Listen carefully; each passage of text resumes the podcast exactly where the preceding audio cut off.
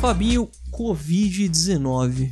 Imaginamos que né, no comecinho do ano parecia que o negócio não ia vingar, por mais Uhum. negativo que seja vin- a- a- o termo vingar num tema como esse, mas parecia que não ia, não ia para frente, né, o negócio todo, mas chegou, chegou e, e chegou pra gente também, né? Veio pra ficar, né? Infelizmente. Exatamente. É, a gente não esperava nada, nada próximo. A gente nunca viu isso, Vitinho. Exatamente. Na, na nossa geração, na- dos nossos pais, se bobear até dos nossos avós, nunca teve uma coisa assim, cara. Exatamente. Mano, parar o mundo. O mundo tá parado. O mundo tá em pausa, né, Fabinho? Por mais, por mais estranho que soe isso. O Bill Gates falou que esse é um- uma, essa é uma pandemia de uma vez a cada 100 anos. Tem gente que fala, nossa, tá louco, uma vez a cada 100 anos. Mas você para pra pensar, pô, a mais parecida com essa, né, nesse nível de, de quantidade de mortos e tudo mais, foi a gripe espanhola há exatamente 100 anos atrás, né? 102 anos atrás, pra ser mais exato. E a gente sempre brinca, né, falando que esse tipo de evento não chega no Brasil, mas é, chegou, né? Chegou. Isso que é isso que é mais incrível. Confesso, amigo, que estou preocupado, não só pela minha saúde, mas também pela saúde da minha família e também em questões, em questões trabalhistas, né? Hoje, na data de gravação desse, desse nosso papo sobre o coronavírus, coincidentemente foi aprovada hoje a medida provisória que autoriza a redução da jornada de trabalho, né, dos, dos funcionários e, consequentemente, o salário deles em até 70%, Fabinho. Ai, ai, ai, aí lascou. E agora? E agora? Como é que faz? Porque assim, Pra onde a gente vai, né? o banco que meu carro tá financiado não deixa eu jogar as prestações lá pra frente. Alguns deixam. Não vai deixar 70%, né? É, alguns até deixam, mas no- especificamente o meu não. Minha continha do. Minha, minha, fatura do Nubank vai continuar também igualzinha. E aí? Como é que a gente faz? Aí fica puxado pra gente. Porque é complicado, né? É, é difícil pra todo mundo, né? Se a gente se colocar na, na- no, no lugar da pessoa, do empregador. Uhum. É, cara, se ele não tá produzindo, se ele não tá girando dinheiro, não tem como pagar funcionário. Uhum. Se ele não tem como pagar funcionário, não adianta estar com ele trabalhando 8, 9 horas por dia. Pois é. Aí, pois é. só que ninguém tem culpa disso, né? Esse, esse é um problema pra todo mundo, sendo que ninguém tem culpa. Exatamente, exatamente. Fica complicado. Nessas horas a gente consegue perceber algumas coisas também, né? Porque alguns desses empregadores têm muita grana guardada, né? E aí? Essa turma vai reduzir salário também? Fica chato. Fica chato você escutar que é, é, é, Apple da vida, por exemplo, faz evento e diz que, pô, nós temos X em caixa guardados de tanto que a gente lucrou nesses últimos tempos. E aí, de repente, eles anunciam que vão reduzir o salário da turma, sabe? É, uma coisa é o mercadinho ali da esquina fechar as portas ou reduzir a jornada da galera. Outra coisa são essas multinacionais, né? Essas empresas desses caras que estão sempre na, disputando os primeiros lugares ali na lista da Forbes, faz, tentar fazer o mesmo, né? Exatamente, Fabinho, exatamente. Enfim, falando um pouco do vírus em si, Fabinho, a gente tem algumas curiosidades para aquelas pessoas que não foram muito a fundo né, é, é, sobre o vírus em si, como por exemplo que o, o, os coronavírus, né, no geral, são a segunda principal causa do resfriado comum, depois do rinovírus, né? E até, até as últimas décadas aí para trás, raramente causavam doenças mais graves em humanos do que o resfriado comum. Eu não fazia ideia disso. E outra curiosidade interessante é o porquê do nome coronavírus, Fabinho. Você chegou a ver sobre isso aí? É porque ele tem o formato tipo uma coroa, né? Ele tem as pontinhas, né? Exatamente, exatamente. É um vírus que não é novo, ele tá numa mutação nova, mas ele não é um vírus, vírus novo, porque sempre, sempre, sempre esteve por aí. Mas agora ele teve uma mutação, é, geralmente acontece passando de um animal para outro, depois para o ser humano, e aí deu no que deu, né? A, a, a humanidade não, tinha, não estava preparada, não tinha é, vacina, não tinha é, um remédio, alguma coisa que combatesse, e ainda não temos oficialmente, estamos pesquisando, mas isso leva tempo. Exato. Geralmente, na- nas melhores das, das circunstâncias, se leva um ano para desenvolver uma, uma cura, uma vacina para algo assim. E pegou todo mundo de surpresa, começou a matar muita gente, e aí foi dando aquele desespero, né? A sociedade como um todo se desesperou, não sem motivo. Uhum. E agora por isso a gente tá nessa situação. A gente tá gravando no dia 2 de abril de 2020. Exato. E a gente tá nessa situação, trabalhando em casa, não podemos sair para praticamente nada, só mercado, farmácia. E a gente tá sem a menor noção de quando isso vai acabar. Exatamente. A gente não sabe se, ah, não, isso aqui é só até semana que vem. Não sabemos. Exatamente. A gente entra até naquilo que a gente andou conversando uns tempos atrás, né? Não, não gravando no chiclete, mas de eu e você comentando, pô, a gente sempre falou, né? Cara, como eu queria poder trabalhar de casa, queria poder, pô, ficar em casa, ter o meu tempo para fazer minhas coisinhas e tal. Beleza, toma aí o tempo que você queria. Era isso mesmo que você queria? E mostra pra gente que não é exatamente assim, né? Que deveria acontecer o negócio todo. É, inclusive, já vamos dar um spoilerzinho aqui, mas no próximo chicletão a gente vai falar mais ou menos como é que é a nossa rotina, como tá sendo a nossa rotina, né? Espero que quando esse episódio sair já tenha passado, já tenha uhum. é, amenizado muito a situação.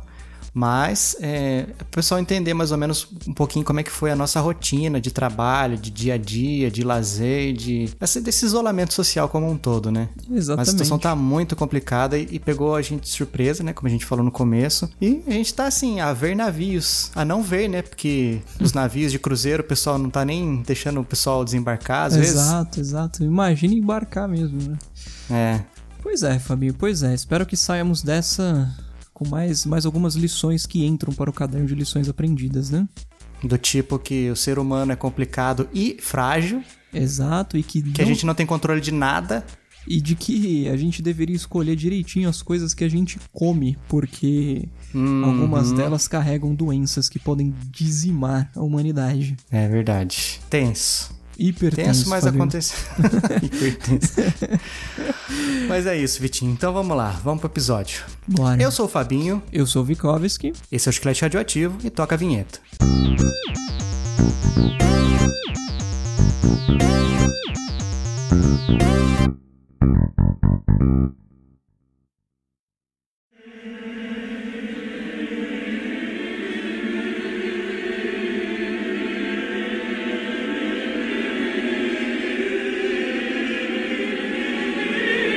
Vitinho, nós estamos de volta com aquele nosso quadro. We're back. Assassinos em série. Mas, Vitinho, esse episódio é aqueles episódios. É, é um daqueles episódios que a gente tem que levar um negócio mais a sério, não dá pra fazer piada, porque é uma é, coisa pesada, né? Exatamente. Quem assistiu o Mind Hunter segunda temporada tem uma ideia boa, né? Não dá pra saber tudo. A gente também não sabe tudo e nem a polícia sabe tudo, né, Vitinho? Exatamente. De quem foi o Wayne Williams. Exatamente, Fabinho. E uma coisa interessante comentar dessa nossa série, já recebemos feedbacks negativos de um dos episódios, que inclusive não está mais disponível no feed. Infelizmente, a gente perdeu esse episódio no meio de uma migração de um feed pro outro, mas um, enfim. É tipo aquela caixa que fica para trás da mudança? Exatamente. Mas esse feedback negativo não foi em relação ao cast em si, mas foi que a pessoa que escutou ficou com medo do episódio. Você lembra disso, Fabinho? Lembro. Realmente, a gente dá aquela caprichada na edição para deixar assim, no clima que realmente é. se aproxima do, do, do, teor da conversa, né? Exatamente, um negócio mais imersivo. A gente não vai né? colocar a musiquinha aqui do Pharrell Williams, só porque eles têm o meu sobrenome, para colocar de fundo aqui, tem um negócio falando de, de crianças mortas, não tem condição, né? Exatamente. Né? Seria muito mais macabro, inclusive mostraria um pouco da nossa índole se a gente fizesse isso. Meio Joker, né? Exatamente, exatamente.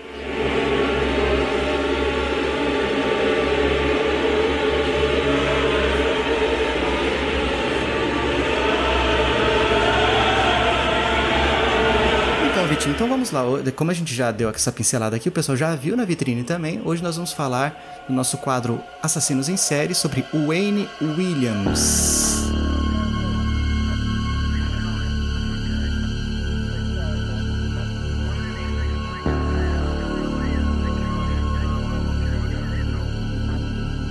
Eram quase duas horas da manhã quando uma dupla de policiais ouviu o som de algo sendo jogado próximo à ponte do rio Chattahoochee ao sul de Atlanta, nos Estados Unidos.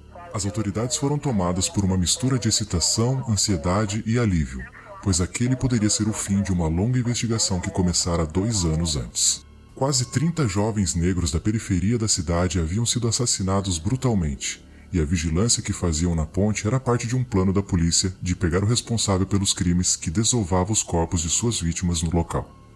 Foi assim que naquela madrugada pararam o carro de Wayne Williams, um jovem negro de 23 anos.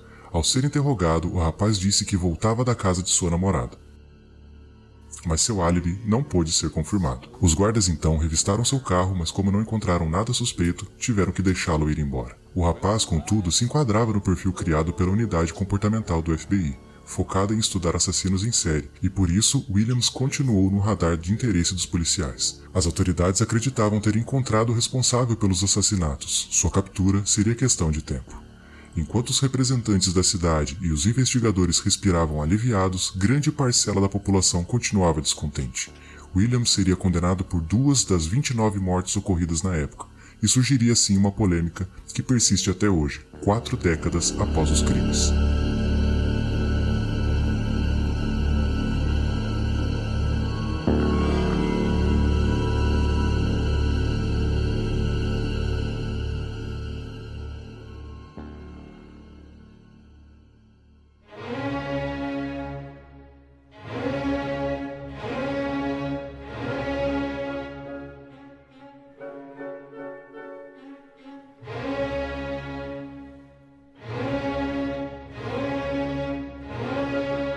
Nascido em maio de 1958 em Atlanta, Georgia, Wayne Williams era filho único de uma família normal. Seus pais eram professores e ele, um garoto inteligente e bem articulado que se dava bem na escola quando se dedicava, contam pessoas próximas. Apesar de se meter em algumas confusões durante a adolescência, nenhuma de suas atitudes foi motivo de preocupação para quem estava ao seu redor. Foi acusado de mentiroso e compulsivo por alguns colegas que o conheceram à época. E algumas pessoas diziam que ele maltratava os pais, mas, novamente, nenhum comportamento tão problemático quanto os de outros serial killers, como Ted Bundy e Ed Kemper. Em 1974, a cidade de Atlanta elegeu seu primeiro prefeito negro, Maynard Jackson. A chegada do político ao poder representou muito, já que os Estados Unidos têm sua história marcada por episódios de racismo, tais como a escravidão e a perseguição sistemática dessas pessoas por grupos supremacistas brancos como a Ku Klux Klan. A época era de progresso e a cidade construía um dos aeroportos mais movimentados do mundo com o intuito de fazer a economia da região crescer. A desigualdade social, contudo, persistia. Apesar de quase metade da população de Atlanta ser negra, essa parcela da sociedade continuava sendo a mais pobre e periférica, e vivendo na parte mais violenta da cidade. Logo, quando em julho de 1979 os corpos de dois garotos negros apareceram em uma floresta da região, a polícia não acreditou que algo atípico ocorrera. As famílias haviam reportado às autoridades locais os desaparecimentos dos meninos semanas antes, mas nada foi feito. Crianças continuaram desaparecendo na região até a polícia relacionar os casos meses depois. Na realidade, quase 20 jovens já haviam morrido quando o FBI foi acionado, juntamente com sua unidade comportamental. A maioria das vítimas eram meninos negros que tinham entre 8 e 12 anos e apresentavam algum tipo de dote artístico.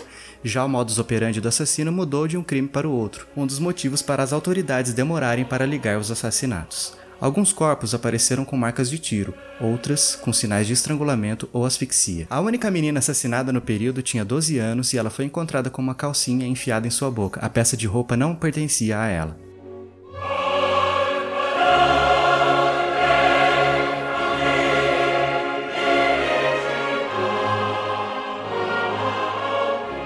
Nesse momento, o clima em Atlanta era de completo terror.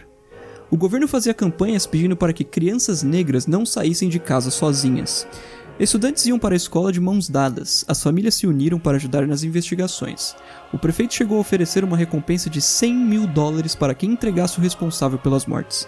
Entretanto, mesmo assim, os corpos continuavam a aparecer. A chegada do FBI mudou o rumo das investigações. Com o desenvolvimento da unidade comportamental da polícia e a introdução do conceito de serial killer, até então novidade, a operação policial, que já durava quase dois anos, ganhou nova perspectiva. Além de investigarem as mudanças de modus operandi do criminoso, os especialistas deduziram que o assassino provavelmente era negro. Isso porque, como perceberam, devido ao racismo instituído, dificilmente uma criança negra confiaria em um homem branco o suficiente para baixar a guarda. Além disso, um caucasiano era inevitavelmente notado quando pisava em bairros de maioria negra, e de acordo com os depoimentos dos vizinhos das vítimas, nenhum branco fora visto nas datas dos desaparecimentos. A equipe do FBI também foi responsável por um acontecimento que mais tarde resultaria na prisão de Wayne Williams. Quando descobriram a floresta em que a maioria dos corpos haviam sido enterrados, o fato foi amplamente noticiado. Isso fez com que o serial killer mudasse seu lugar de desova dos cadáveres para o rio Chattahoochee.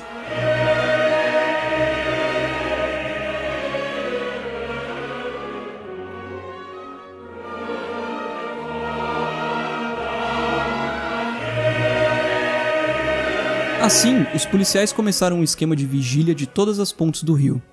A ideia era pegar o criminoso em flagrante, no momento do abandono do próximo corpo, fato que, infelizmente, eles supunham que ocorreria. Quando Williams esbarrou com a polícia naquela madrugada de 1981, 26 jovens haviam sido mortos e outros dois continuavam desaparecidos.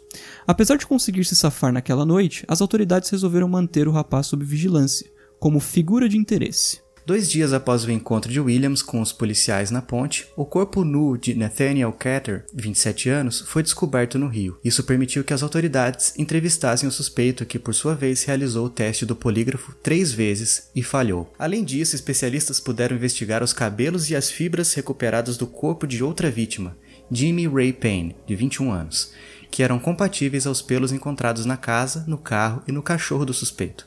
Outro fator importante foi o relato de colegas de trabalho de Williams. Segundo eles, o rapaz aparecera com arranhões no rosto e nos braços durante o período dos assassinatos. Nesse ponto, a ideia dos detetives era realizar as investigações em segredo. Entretanto, a imprensa descobriu a existência do suspeito e, pouco depois, a casa de Williams estava rodeada de carros de polícia e jornalistas. Na época, o rapaz pareceu gostar da atenção, segundo reportou o noticiário local. Contudo, após alguns dias de vigilância constante, Williams se irritou e tomou uma atitude que surpreendeu a todos. Organizou a própria coletiva de imprensa.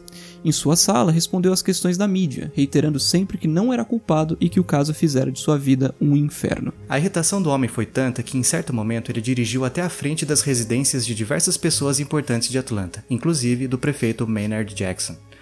Lá, ele proclamou sua inocência e pediu paz, dizendo que a polícia não tinha provas o suficiente de seu envolvimento com nenhum dos assassinatos. Ainda assim, em 21 de junho de 1981, Williams foi preso e em 27 de fevereiro de 1982 ele foi considerado culpado pelos assassinatos de Ketter e de Payne. A condenação gerou revolta, pois foi baseada em evidências circunstanciais, ou seja, não se tinham comprovações científicas de seu envolvimento com os crimes, mas como as circunstâncias eram muitas, o júri decidiu condená-lo. Wayne Williams continua preso até hoje, 40 anos após os crimes, mas ainda se declara inocente, embora após ir parar na cadeia, os assassinatos dos jovens tenham cessado. Assim, nos anos em que se seguiram a sua prisão, as autoridades tentaram relacioná-lo aos outros 27 crimes. Em outros testes, o sequenciamento de DNA de cabelos encontrados em diferentes vítimas revelou uma correspondência com o próprio cabelo de Williams, com 98% de certeza. Mas essa dúvida de 2% foi suficiente para evitar novas condenações. Sobre as motivações para os crimes, as autoridades suspeitavam que questões ligadas à sexualidade fossem centrais. Desde quando era mais novo, as pessoas próximas a Williams acreditavam que ele fosse homossexual, mas apenas a menção dessa possibilidade já o deixava extremamente irritado. Além disso, em mais de um momento o rapaz demonstrou sua raiva por jovens negros que se prostituíam. Para ele, essa atitude não era resultado da pobreza e de condições sociais desfavoráveis, e sim um hábito depravado, que sujava a população negra. Tudo isso fez com que a polícia deixasse de investigar os outros crimes. Para eles, o culpado já estava atrás das grades. Com isso, claro, parte das famílias das outras vítimas ficaram descontentes com o resultado. Para essas pessoas, a polícia encontrava um bode expiatório, e não o verdadeiro culpado por todos os crimes. Afinal, 27 crimes continuam não solucionados. Essa insatisfação da sociedade fez com que diversas teorias da conspiração surgissem. Dwayne Hendricks se tornou um dos maiores defensores de Wayne Williams. Quando conheceu o condenado para fazer um documentário sobre os assassinatos de Atlanta, se tornou óbvio para o rapaz que os crimes não estavam resolvidos. Abre aspas. Haviam vários assassinos, não apenas uma pessoa, ou um grupo, ou uma conspiração responsável por tudo. Fecha aspas. Disse o norte-americano em entrevista. Uma das teorias mais aceitas pelas famílias é a de que o grupo de supremacistas brancos, Ku Klux Klan, estava envolvido no crime. Além de seu histórico de ódio e violência contra a comunidade negra, o assassinato de uma das vítimas, Luby Getter, corroboraria a hipótese. Isso porque Charles Sanders, membro da Ku Klux Klan, foi visto ameaçando o jovem pouco antes de seu desaparecimento. Aspas, viu aquele bastardo preto? Eu vou matá-lo, fecha aspas. Ele teria dito a um colega que relatou o caso anos depois. Entretanto, as autoridades não tinham evidências que relacionavam o homem ou a entidade ao assassinato de Getter e não puderam acusá-lo formalmente. Mais recentemente, em julho de 2019, um antigo agente da polícia que se infiltrara na KKK, né, a Ku Klux Klan, à época dos assassinatos, concedeu uma entrevista ao canal Eleven Alive. Nela, ele conta que teve acesso aos arquivos 80-100 ou 80.100, documentos de uma investigação conduzida pelas autoridades sobre o grupo de supremacistas. Unindo esses arquivos que observou no período, a testemunha que teve sua identidade protegida contou que participou das reuniões da KKK, em que líderes da entidade demonstraram interesse em iniciar uma guerra racial na região. Abre aspas. Eles não procuravam meninas, mas meninos, porque quando eles crescessem poderiam causar muitos problemas, fecha aspas, afirmou. Também, de acordo com ele, muitas gravações feitas pela polícia foram destruídas após a prisão de Williams. A informação foi confirmada pelas autoridades. Abre aspas. Quando Williams foi pego, eles, ou seja, a polícia, disseram: Terminamos, podemos fechar o caso. Fecha aspas. Atestou a testemunha. Sobre isso, Hendrix concorda. Aspas. Você tinha policiais, bombeiros que eram da KKK. Havia ordem dos membros da KKK que impediam a divulgação de informações cruciais para a resolução dos casos. As autoridades negam as acusações. Outra teoria famosa é a de que existia um grupo de pedófilos em Atlanta, enquanto os assassinatos estavam ocorrendo. Um dos suspeitos é Ted Terrell, que vivia perto das vítimas e foi condenado por abuso de menores anos depois. Abre aspas. Existem vídeos de Terrell admitindo que entrou em contato com as crianças que, tempos depois, apareceram mortas. Fecha aspas, disse Hendrix. Jamie Brooks, preso por pedofilia anos após a onda de assassinatos em Atlanta, é o culpado pela morte de Clifford Jones, de acordo com o irmão da vítima. Abre aspas, é como se a polícia nem se importasse. Eles demoraram dois anos para apenas questionar Brooks, fecha aspas, contou Emmanuel Williams. Já os investigadores acreditam que as chances dessa teoria ser verdadeira são realmente pequenas. Aspas. Quando os corpos foram examinados, não haviam evidências de abuso sexual das crianças, aspas, apontou o detetive Vern Smith.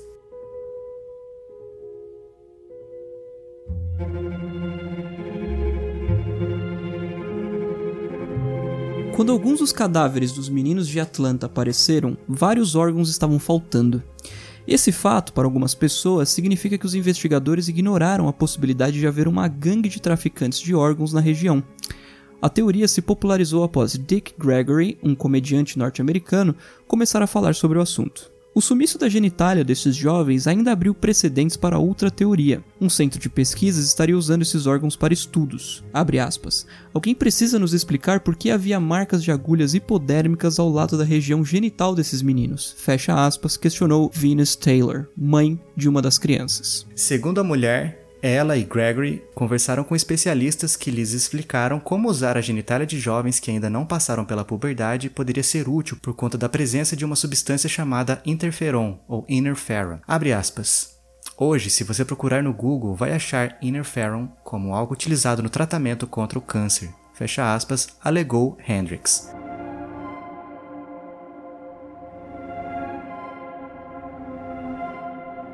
Ainda existem outras teorias populares sobre as crianças de Atlanta, como a possibilidade da existência de outro serial killer na região, ou até uma que sugere que a prisão de Wayne Williams foi realizada para silenciá-lo após o homem ter ameaçado revelar segredos que teria descoberto quando fora um agente da CIA. Aí eu acho que já o pessoal já começa, pô, o cara do nada ele já foi um agente da CIA. Não é qualquer é, pessoa que consegue é, ser assim, é. o cara ser agente e depois voltar para vida pública novo ainda tranquilo, né? É. Não, é pouco O que, que, teria feito ele sair da CIA? Ainda quantos anos tinha? 27, sei lá quantos anos ele tinha. Não, essa para mim não faz sentido não, mas vamos continuar.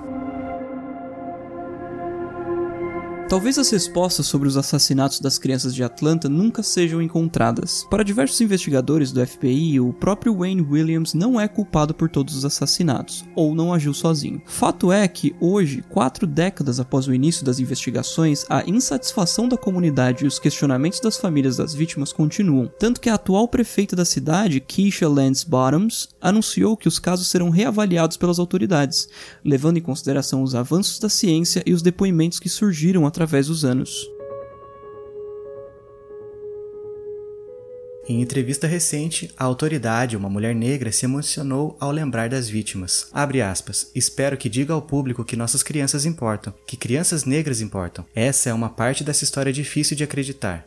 Saber que as famílias ainda não têm paz é muito inquietante. Fecha aspas.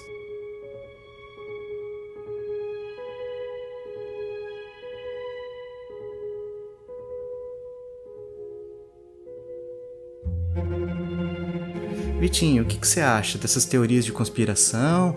É, será que você tem na sua cabeça, você sente que. Cê, não tem como sentir, né? Mas tipo, cê, o que, que seu palpite, seu feeling diz? Você É. acha que o Wayne Williams era o culpado mesmo por tudo? Ou talvez só de alguma parte? Eu acho, eu, eu acho. É, é- putz, eu fico muito dividido, na verdade. Aqui é muito 50, achismo, 50. né? Pessoal, o É. pessoal escutador, por favor. Aqui a gente tá falando de achismo, não tem nada. Até porque a gente tá em outro país, quase em outro continente, de tão longe que é. Exatamente, exatamente. É que pra gente, né, pra, pra nós pessoas normais, vamos colocar assim, a gente não consegue acreditar em, em determinados tipos de coisa, mas eles têm Que o são que tão eles... bizarras, né? Exato. Parece eles que não, têm- não é possível. Isso é coisa de filme, isso aí não tem como acontecer na vida real, né? Exato. Parece, a gente tá tão longe. Que bom, né? Que a gente, a gente, a gente é tão privilegiado, né? Exatamente, exatamente. Mas o, o meu ponto é que lá eles falam direto, é, nesses, quando tem esses casos de serial killer, que existem copycat killers, né? Que são outros Os assassinos. imitadores, né? Os caras que se espelham no, num no cara. assassino, exato. Então, assim, eu acredito que possa ter sido sim Wayne Williams que matou todas as crianças envolvidas nessa história aí de Atlanta, mas tem a possibilidade de ter algum imitador dele, né? Também fazendo a mesma coisa, fazendo com que ele leve toda a culpa e esse cara saia ileso. É que é difícil acreditar que alguém, alguém possa querer imitar um assassino em série, né, Família? Ah, a gente vê nessa série, né? O Mind Hunter, que isso aí, infelizmente, é mais comum do que, que a gente pensa, né? Pois Porque é. a pessoa, a pessoa se espelha, né? Tipo aquele Charles Manson, ele tinha Exato. vários seguidores, né? Tinha, tinha. É bizarro demais, cara. Pois é, Eu tava falando, é. comentando desse negócio de a gente ser privilegiado, que às vezes é uma coisa que a gente esquece, mas a gente tá, Uhum. tão, tá tão fora de um contexto como esse. Imagina o terror que essas famílias não passavam, cara. Não- Você não pode deixar seu filho sair na rua. As Com crianças certeza. saíam pra ir pra escola de mão dada, pra tipo assim, não, não fica ninguém sozinho. Uhum. Meu, que pavor. Imagina uma mãe liberar o filho pra ir pra escola, com medo assim, e se ele não volta? Se ele se é. atrasa por qualquer coisa, sei lá, precisou ficar cinco minutinhos a mais na aula e ele chega, o desespero dessa, de uma mãe, cara. Pois é, pois é. Desesperador, Fabinho. Desesperador.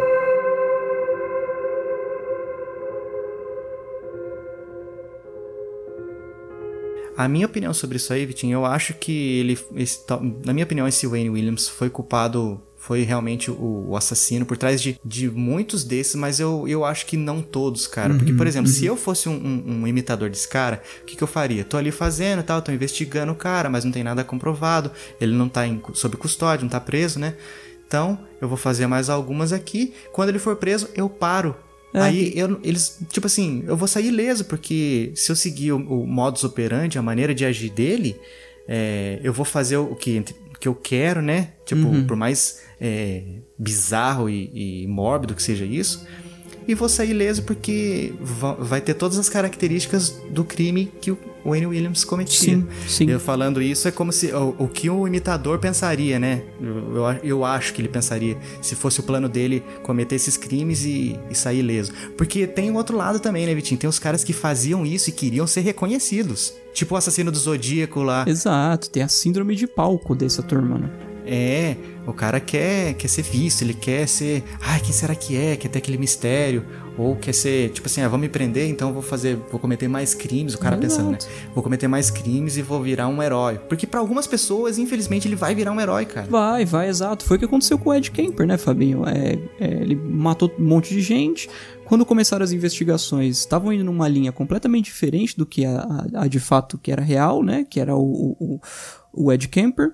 Quando ele percebeu que eles iam culpar uma outra pessoa, ele se entregou e falou: Não, gente, fui eu que fiz isso. Ô, cadê meu é, crédito? minha obra, né? Minha, Caramba. minha Mona Lisa aqui. Exato, exato. É tipo, o assassino do Zodíaco era outro também que, né? Ele fazia as cartas e o prazer dele, apesar dele não ter sido pego, né? É, comprovado que, que, che- que chegaram a, a prender ele. Prenderam alguns suspeitos, mas não, não era o caso de, de, de ninguém assumir. Ele gostava disso, né? De fazer, ah, eu vou, vou fazer isso hoje, ó, vou mandar uma carta. Vocês conseguiram decifrar? Eu tava perto de vocês, vocês não me viram e tudo mais. Exato. Deveras bizarros.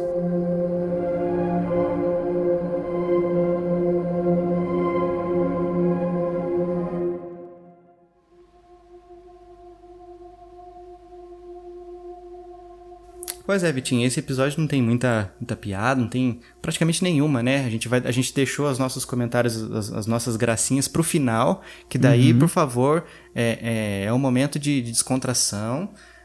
as bobagens que a gente pensa enquanto a gente tá, tá produzindo conteúdo, mas Exato. nada disso pra desmerecer ou pra tirar a seriedade desse assunto. Exatamente, exatamente. O Wayne Williams ainda tá, tá vivo, né? Tá quase 40 anos preso já.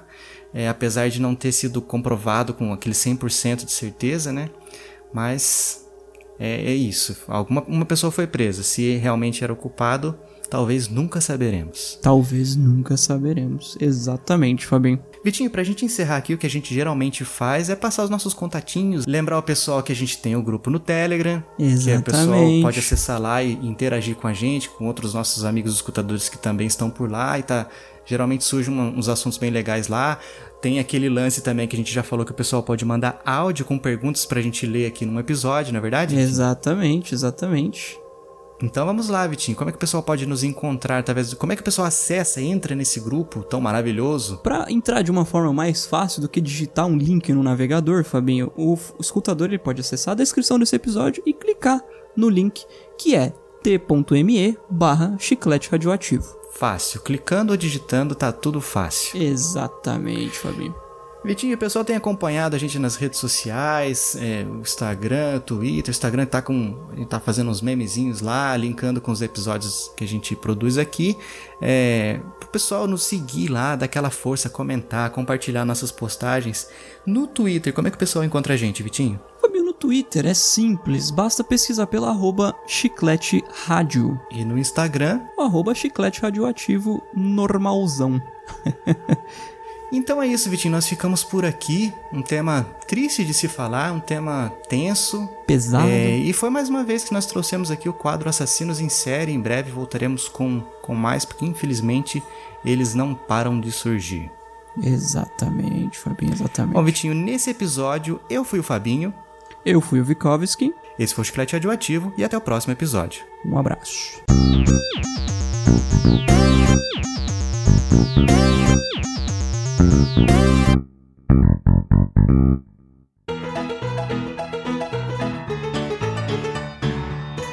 Jack Stripador, exatamente. Boa. Jack, Jack the Ripper é muito mais legal que Jack Stripador. né? Muito mais. Jack Stripador parece nome de esses caras do WWE, esses luta livre armado aí. Exatamente. Meu, um negócio meio chupa-cabra, né? Esse nome dele. É, é. Ele Matador, Montanha. É muito coisa de filme dublado, né?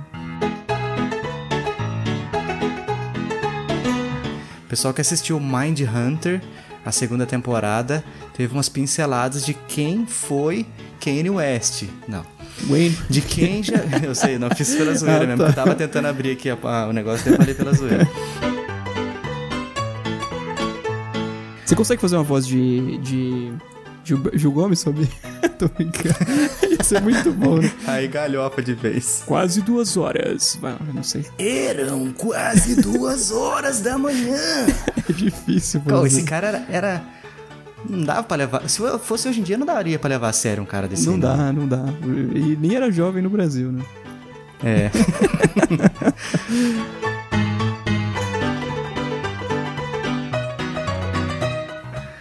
Você está ouvindo o Chiclete Radioativo no quadro Assassinos em Série.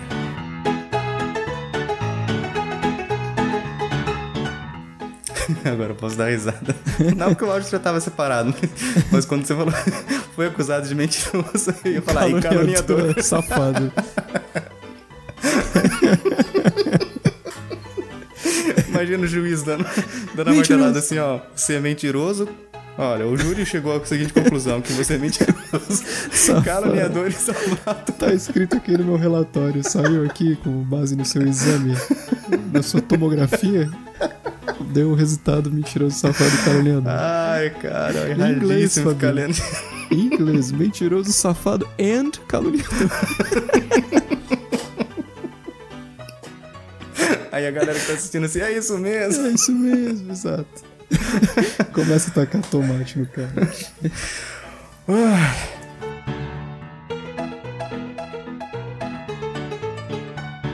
Eu ia falar FBI. Hum. Hum.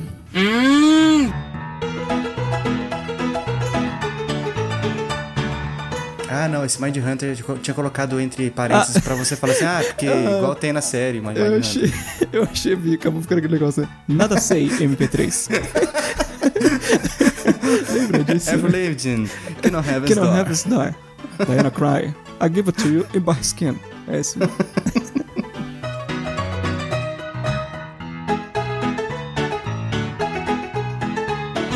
Agora abre um aspas, abre um aspas aqui.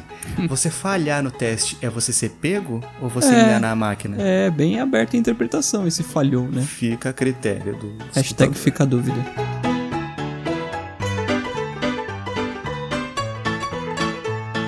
Você já parou para reparar que se a gente estiver conversando com um cara gringo, sei lá, esses caras gringos, os caras dos Estados Unidos que vêm pra cá e começam a aprender, uhum. e você dá uma risada escrevendo kkk, pra é... ele faz totalmente outro sentido. É, pois é, pois é. Perigoso, KKK, né, cara? Você solta um KKK, ixi, o cara vai falar, sai daqui, pô.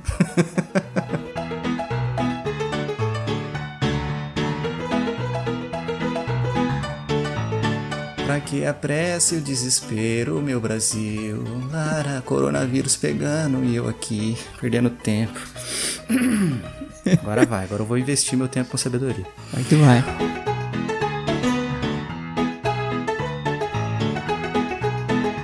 Unindo esses arquivos ao que observou no período. Essa frase tá muito estranha, cara. Ao que observou. Que observou? Tira esse é. O povo às vezes quer inventar demais e fica.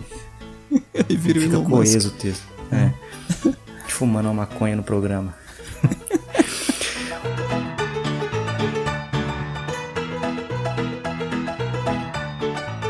em que líderes da identidade. Da identidade é bom. São 7 horas e 17 municípios. Vou manter o mesmo nível, vai dar certo.